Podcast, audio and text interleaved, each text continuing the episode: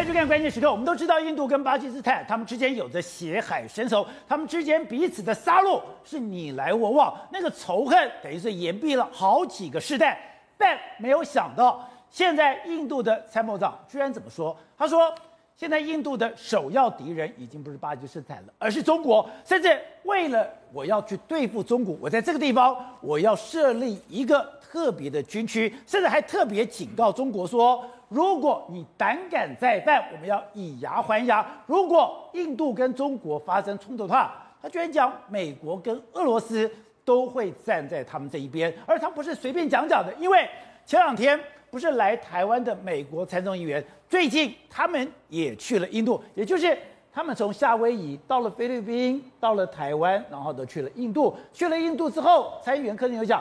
印太地区是最大的军事聚区，这个地方的盟友对确保美国对抗中国过度扩张极为宝贵。就会想看，美国的参众议员到了印度之后，印度马上对外宣布说，他们最重要的敌人已经不是巴基斯坦，而是中国。就看到了美国继续的要对中国来包围，而对中国来包围，我前面有台湾，后面有印度，用前行的控那个控制这样的。对中国来讲，威胁极大。好，这一节里面有两位来宾加入讨论。第一位是资深媒体人王瑞德，瑞德你好，大家好。好，第二位是资深媒体人姚慧珍，大家好。好，走。我今天看到这个，我愣住了。没错，我们都知道印度跟巴基斯坦有血海深仇。哎，你以前开着火车过去，是把整车的人全部杀光，没错，血流成河，这样的血海深仇，没有想到印度的国防部参谋长居然怎么讲？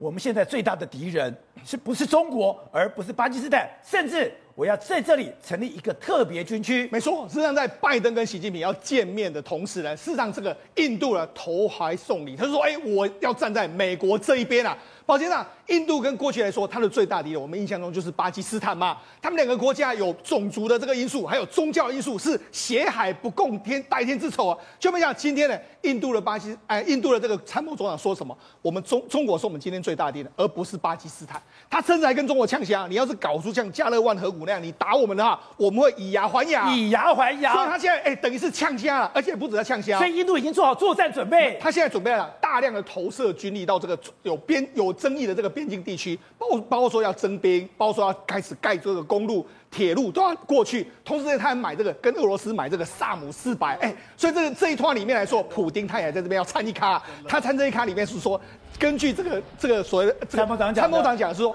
美如果真的中俄中印起冲突的时候，美俄会站在我这一边啊。所以在这里面来说，普丁不是印度百分之八十的武器是跟俄罗斯买的，而不用讲，美国现在过来，对，大家这一次不但到印度，是，他也去跟达赖喇嘛的代表见面。对，你看从这一段里面来说，印度已经倒向了这个美国不说，你看这个普丁啊，多会玩国际政治，他在这一场里面中印冲突里面，他是站在印度这一边啊。好，那为什么他会出印度会出现这么大的转弯呢？前几天来台湾访问的这个柯宁国会的这个代表人，参众议员的代表团访问台湾之后，就直接到印度去。你看，这是莫迪的的照片，哦、莫迪的旁边就是我们这个康宁这些人。好，那为什么？因为现在呢，美国国会有非常多的预算权在这个地方嘛，他或许呢带了非常多的好讯息。如果你站在我们这边的话，我们可能未来会有更多的补助给你嘛。所以在现在的话，当然这个莫迪就选择站在了美国这边了。也就是，虽然过去川普不断的遭受，可是行政部门现在不但是行政部门，对，连立法部门都跳进来，不但行政立法跳进来，刚刚讲了。是共和民主两党都对印度招手。没错，那康尼他本来是是一个非常鹰派嘛，他主张非常多抗中法案，或者说很多有台法案，不是他都是他签的哈。因为他这一次呢，他们先到，他们一起呢先到夏威夷去参访了这个印太司令部之后，来到菲律宾，然后再到台湾，最后到这个印度去。他目的在什么？目的当然就在巩固整个印太这个相关的这个状况嘛。虽然也讲得非常清楚嘛，他们这次来的话，就是所谓的要建立所谓盟友还有合作伙伴关系。他定调就是国防的确是最主要议题，所以既然国防是重要议题来说，哎，那在台湾到底讲了什么国防议题嘛？很显然嘛，征兵这些一定就是他们在讨论的这个范围之内。好，他们之后就来印度去。印度来说的话，当然印度你要不要同，要不要挺我们美国？现在印度已经做了最真切的这个表态，因为现在不是只有行政部门那种态度的表示，对，立法部门进来就代表钱准备好了。没错，好，那除了我们啊军事来在印度上面持续对你中国施压之外。拜登跟习近平见面的同时，哎，这时候呢，美国最重要的两个这个商务的这个代表，一个是美国的这个贸易代表戴琪，另外是雷蒙多，他们两个联袂在这个时候居然要到亚洲来，他们两个人一起呢，就先到日本访问之后，要到韩国，紧接着要到印度去。哦，你们有没有注意到吗？日本、韩国、印度也要去印度。他这样，他要筹组一个亚洲的抗中国的关税同盟，甚至是经贸同盟。你可以看，你因为他一直在检讨所谓的供应链的问题。对，日本、韩国、印度不是就是三个最主要在。供应链上面可以钳制中国的这个地方吗？所以你看，现在美国等于是说，在这个拜登跟习近平见面之后，他其实一招一招毫不给这个习近平一个面子。所以在军事上面，在商务上面，在科供应链上面，都对着中国。没错。那事实上，在印度参谋长他怎么表态呢？他是接受的《印度时报》还有《印度论坛报》说，他就讲，很多人就说，哎，中国是不是头号敌人？他说，毫无疑问，毫无疑问，他们北部的边境要大了很多。那为什么他会这样讲呢？宝杰，我跟大家讲。事实上呢，现在就印度本身来说，过去的确最大的敌人是这个巴基斯坦。但是问题是，他现在跟巴基斯坦实力差很多啊。巴基斯坦现在经济体呢，不到印度的十分之一，他的经济很弱，不是对手了。对，他已经不是对手，所以现在印度人，他要看到底谁是我最大对手。他发现到说，其实谁是这中国，因为中国在挺巴基斯坦啊。不对，而且。印度很多重要的水源地，对，都被中国截断掉了。没错，你在这个藏南地区，或者说雅鲁藏布江的这些流域，甚至是把你在渗透尼泊尔，哎，对我印度都形成非常大的压力之外，哎，现在呢，他发现到说，哎，我周边国家最不稳定就是你，为什么？因为他现在挺巴基斯坦不说，他也挺孟加拉，哎，孟加拉跟他也是个敌人啊，不止这样子，他现在。阿富汗他现在已经掌握在这个手里面了，万一阿富汗又被中国搞下去的时候，整个印度周边全部都是他的敌人了，那怎么办？所以他现在想的非常多了，就是反正不用想了，我们现在最重要的敌人就是这个中国。既然最重要的敌人是中国，说我现在要大量的投资在中印边界的很多国防武力，我都要放到那边去。而且我们之前讲的这个地方，现在进入到冬季，这是一个酷寒之地。是，可是你看影片非常夸张是。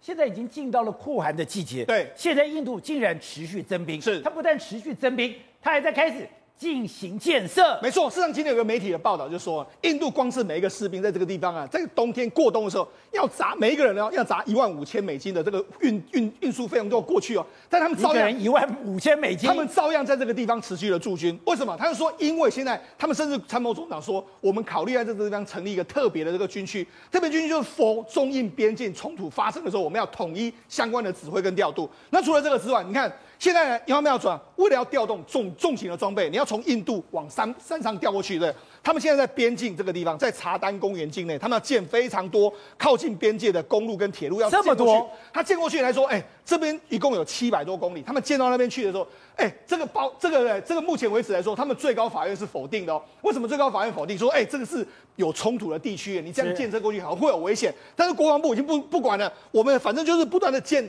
把这些公路往往北建过去。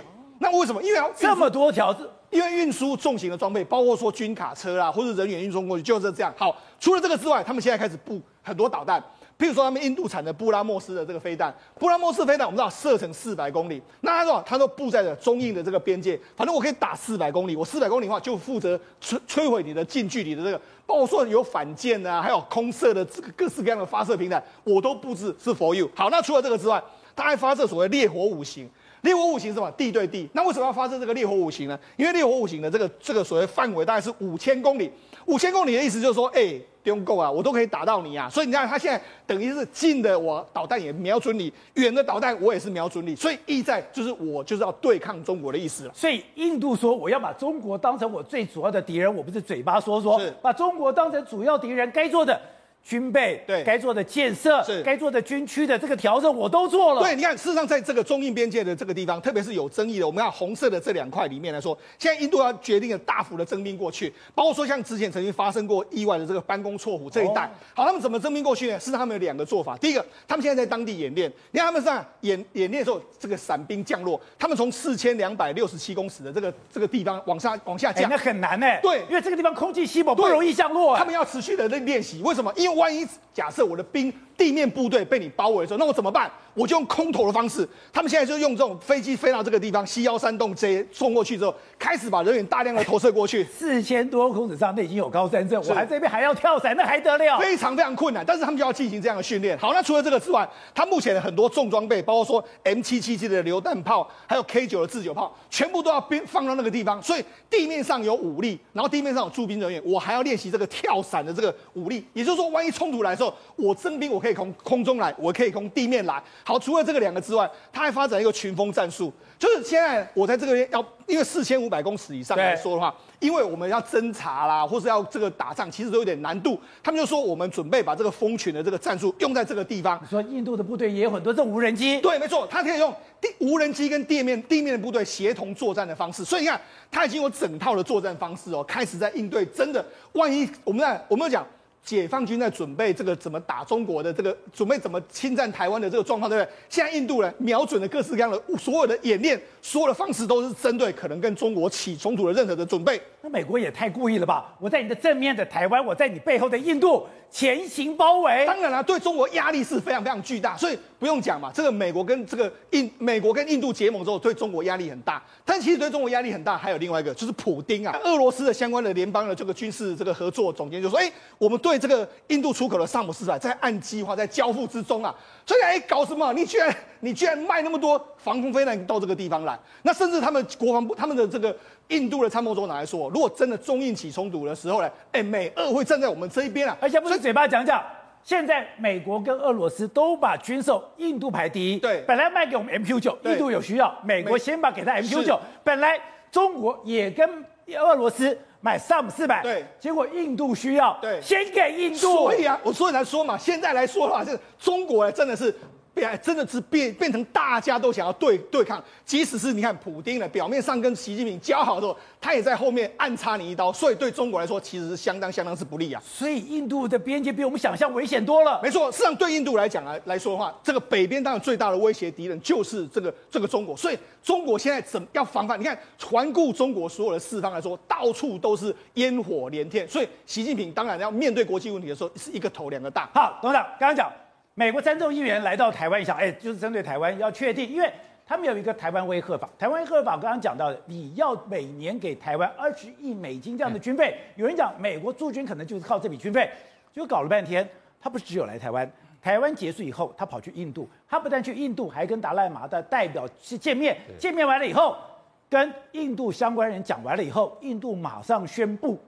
我最重要的敌人是中国，不是巴基斯坦了。对这个问题非常严重的一个东西啊，为什么呢？因为你不要忘记，十五号美国时间、美东时间十五号是拜习会这个线上会议，对，就是明天的早上的时间拜习会。那这个拜习会太重要了，全世界关注的拜习会，结果你这时候给我搞这个玩意儿，印度突然间搞个印度参谋长说我要跟你打，对。对这个高度的这个这个高度的恶意的表彰嘛，这个没有什么好谈的嘛。然后又来过台湾，又跑到印度，一拼命烧火。那那我请问你，那这几个都是共和党议员哦。对。那共和党议员不甩你，不不甩你拜登。那拜登明天的晚，明天的早上要跟习近平谈什么？就很简单的问题吧。我拜习会里面所以最争议的议题就是他们之间的冲突，对，就所谓的竞争跟这这个对抗之间的关系嘛。那还有合作这三方面嘛。那其实最敏感的事情呢，就是亚太，不是印太。印太里面最敏感就是台湾嘛。所以因为这个是明天的会议的重要在哪里，你知道吧？因为他六中全会之后确定了习近平的历史地位嘛。对。所以等于说确定历史地位，确定了中国的大国位置以后，然后你拜登这时候来跟我来跟我第一个给我加冕嘛，你知道吗？给我加持，是给我争光。给我增加我的含金量，对，所以这个时候我是可以跟美国总统直接面对面谈的，对，然后确定了我们两大国的这个 G2 的位置，你知道，还有这个概念，所以在在这个中国的学者是在讲明天的内容，我们就可以看他到底拜登有没有让步，什么事情让步，很重最重要，台湾有没有让步？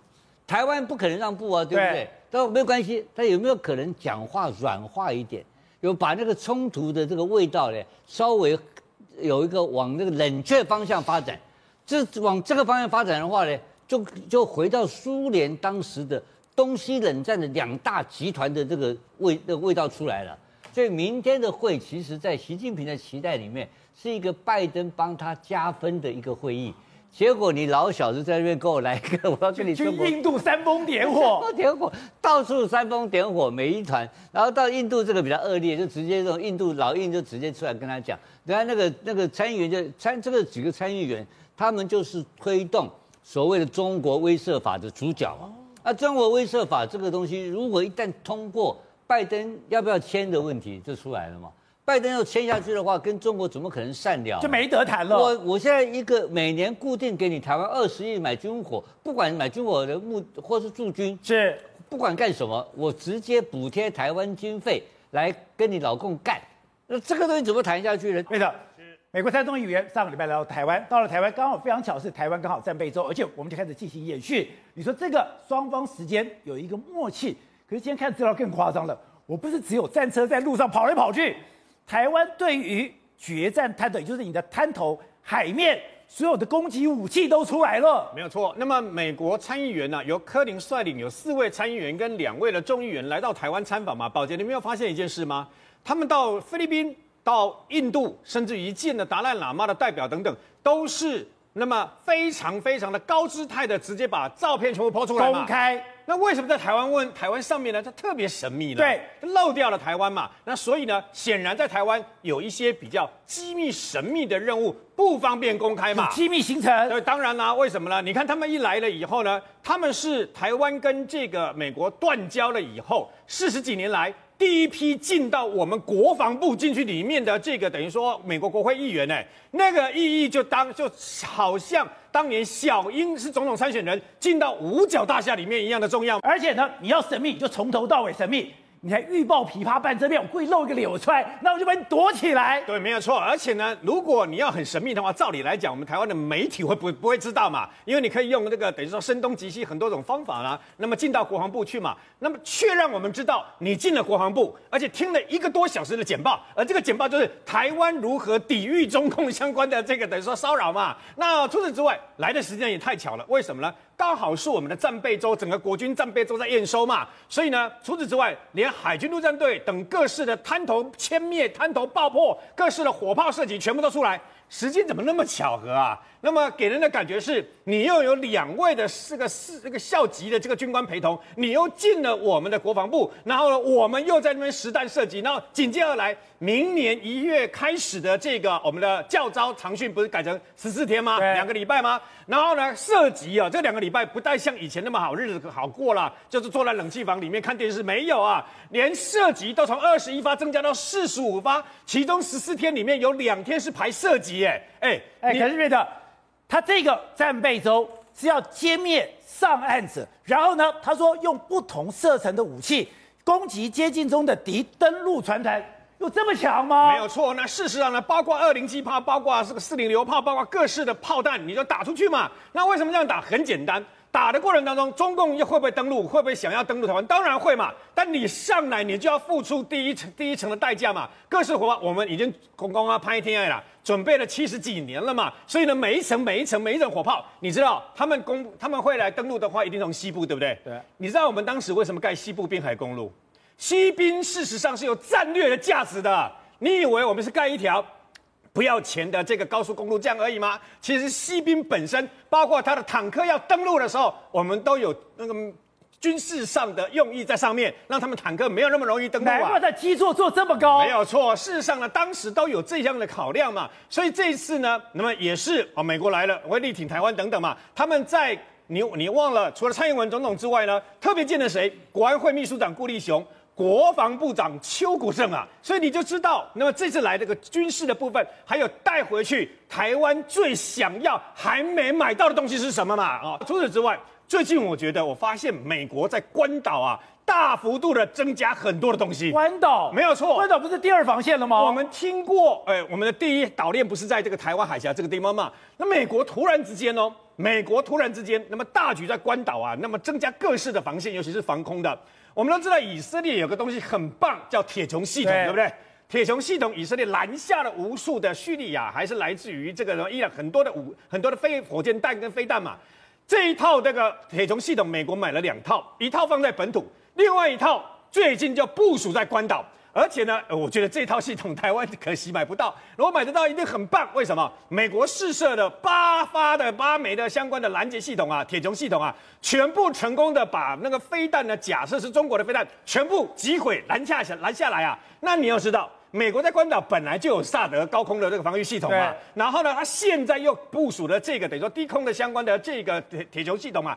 除此之外，今天传出最新的是提康德罗加级的这个神盾舰啊，有二十几艘，其中有七艘可能因为啊比较呃比较老旧了嘛，可能要报废。那么可是美军把其中的三艘这个神盾舰呢，直接将要部署在关岛。哎，各位为什么？因为关岛一直想要部署陆基型的这个神盾系统嘛。他这三艘直接部署了以后，马上他只要用浮船、用拖船拉着就可以了。然后呢，他就在关岛的这个啊旁边外海港口外面呢，直接包括雷达、包括船上的标六，那么相关的这个等于飞弹啊、拦截系统啊，它可以防空，又可以这个等于说当做一个呃先进的这个雷达的警示系统。美国美军一直在做，他把关岛固若金汤，他连在冲绳的海军陆战队都调拨几千个人来到关岛，所以他把关岛当做他的前进基地。为什么？因为很简单，美军在这个等于说南海啦这些地方都没有他的相关基地啊。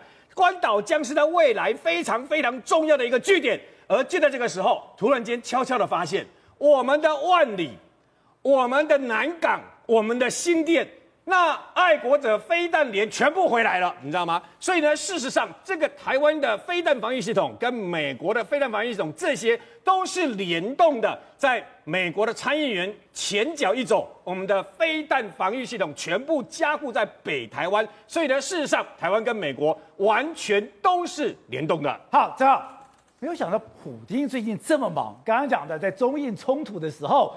普京现在那么明显的站在印度这边，而普丁其平现在居然陈兵在乌克兰边界。我们本来会以为台湾兵凶战危，没有想到。被普丁盯上的乌克兰更恐怖，没有错。现在普丁盯上了乌克兰了，又成兵边界了，所以整个乌东边境，我们现在看到那个又成兵边界。对，你看我们现在看到画面是大量大俄罗斯的战车，对，大量大量俄罗斯坦克车、装甲运兵车还有自行火炮，全部都往乌东边境走啊！而且他们在快速运兵的过程中，哎，他们用火车也是快速运兵，你就看到那种一节一节火车上铁皮了，对，全部上全部都是所谓的俄罗斯军车。大量的去运兵，而且呢，甚至还有人拍到，你看看这个火车上面全部都是坦克，甚至呢有快速运兵呢，对，快速运兵，而且甚至有人拍到他们坦克车就直接让过马路啊，很多人就在等，你看那边等坦克车，大家要停哦，等坦克车过过去，大家才可以开。所以对于整个普京来说，他真的现在把大军全部都压往陈兵边界。对，可是问题是你宝杰哥，对乌克兰来说，看到这些陈兵边界，坦白说还不是真的很怕，不然呢？因为常常面对他们更怕是普京把这个能源线截断的啦。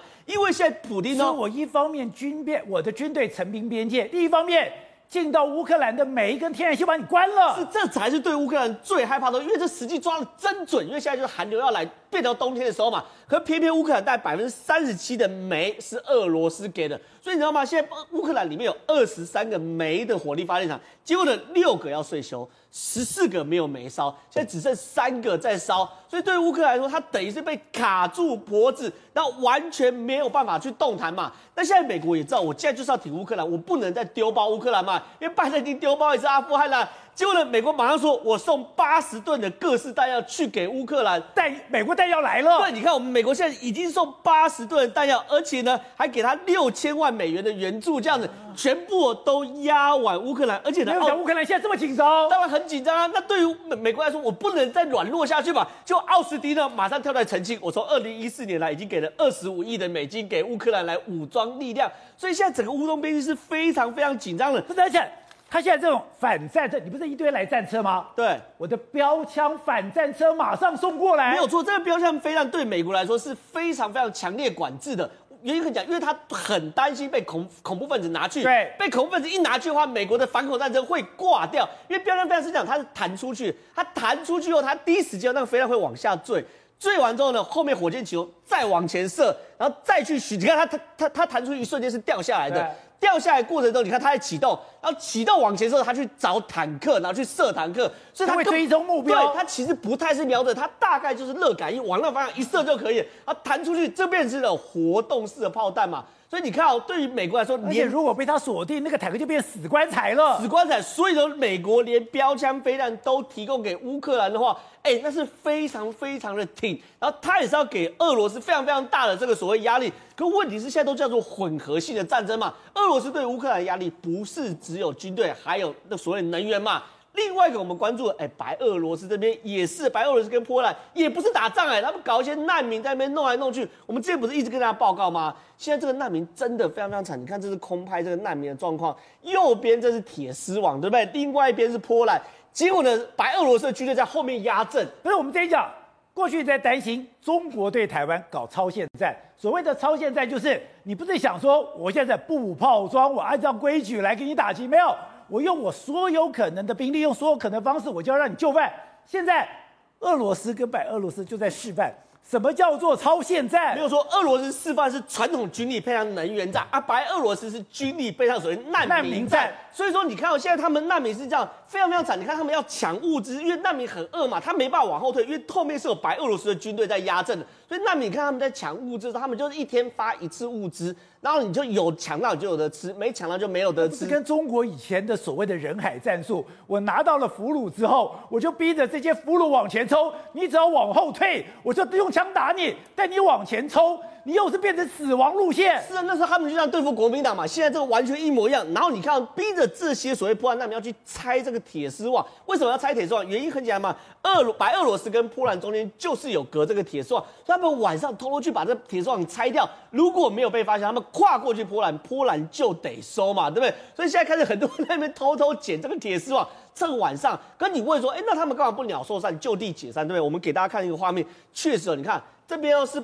波兰的难民在那边，呃，不，这边是那个中东的难民在那边走，那另外一边后面的，白俄罗斯军队在压阵，在压着。那你看这这画面比较远的地方，就白俄罗斯军队在压阵，所以这些哦，所谓从所谓的伊拉克人、库德人、阿富汗人、叙利亚、叶人、叶门人，只能呢就沿着这个所谓的铁丝网，就边境一直走，也不能往俄白俄罗斯走，也不能往波兰这边跨，所以非常非常惨。所以我们看到那种高空拍图。那边难民只好原地去扎营呐，那扎营就是长期抗战喽。可你看他当这边开始去原地扎营去做长期抗战的话，那对于波兰来说，这就是要永远去去注意的一个地方，非常非常复杂。好，所以体会，本来以为说台湾是兵凶战危，看看乌克兰，看看波兰，没有想到普丁这么可怕，普丁玩起来这么冷血无情。我现在越来越佩服普丁了哈，因为他真的是操作外交筹码，操作到这种地步哦。你看啊，从刚刚我们提到的印度这一回事来讲，为什么 Coney 要去跑到印度一趟？对，因为其实 Coney 跟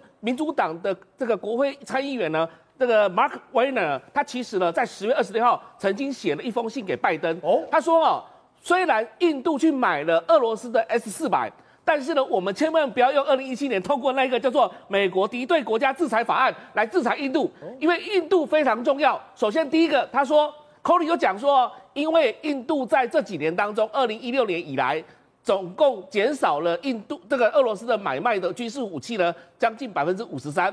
所以呢，他又增加了对美国采购的一些武器。所以简单来讲，就是说，印度是美国未来的可靠盟友。所以我们现在潜在盟友。当然，第二个事情就是依照国家安全的考量来讲的话，我们应该更加拉拢印度，这样的话才能够在中国的印中印边界当中获得什么样的利益。结果果不其然，你看到十二月的时候，其实普丁是要到印度去访问的，而 S 四百就是全部要部署在所谓的中印边界上面的，那这是要对付中国的。这普丁太坏了吧？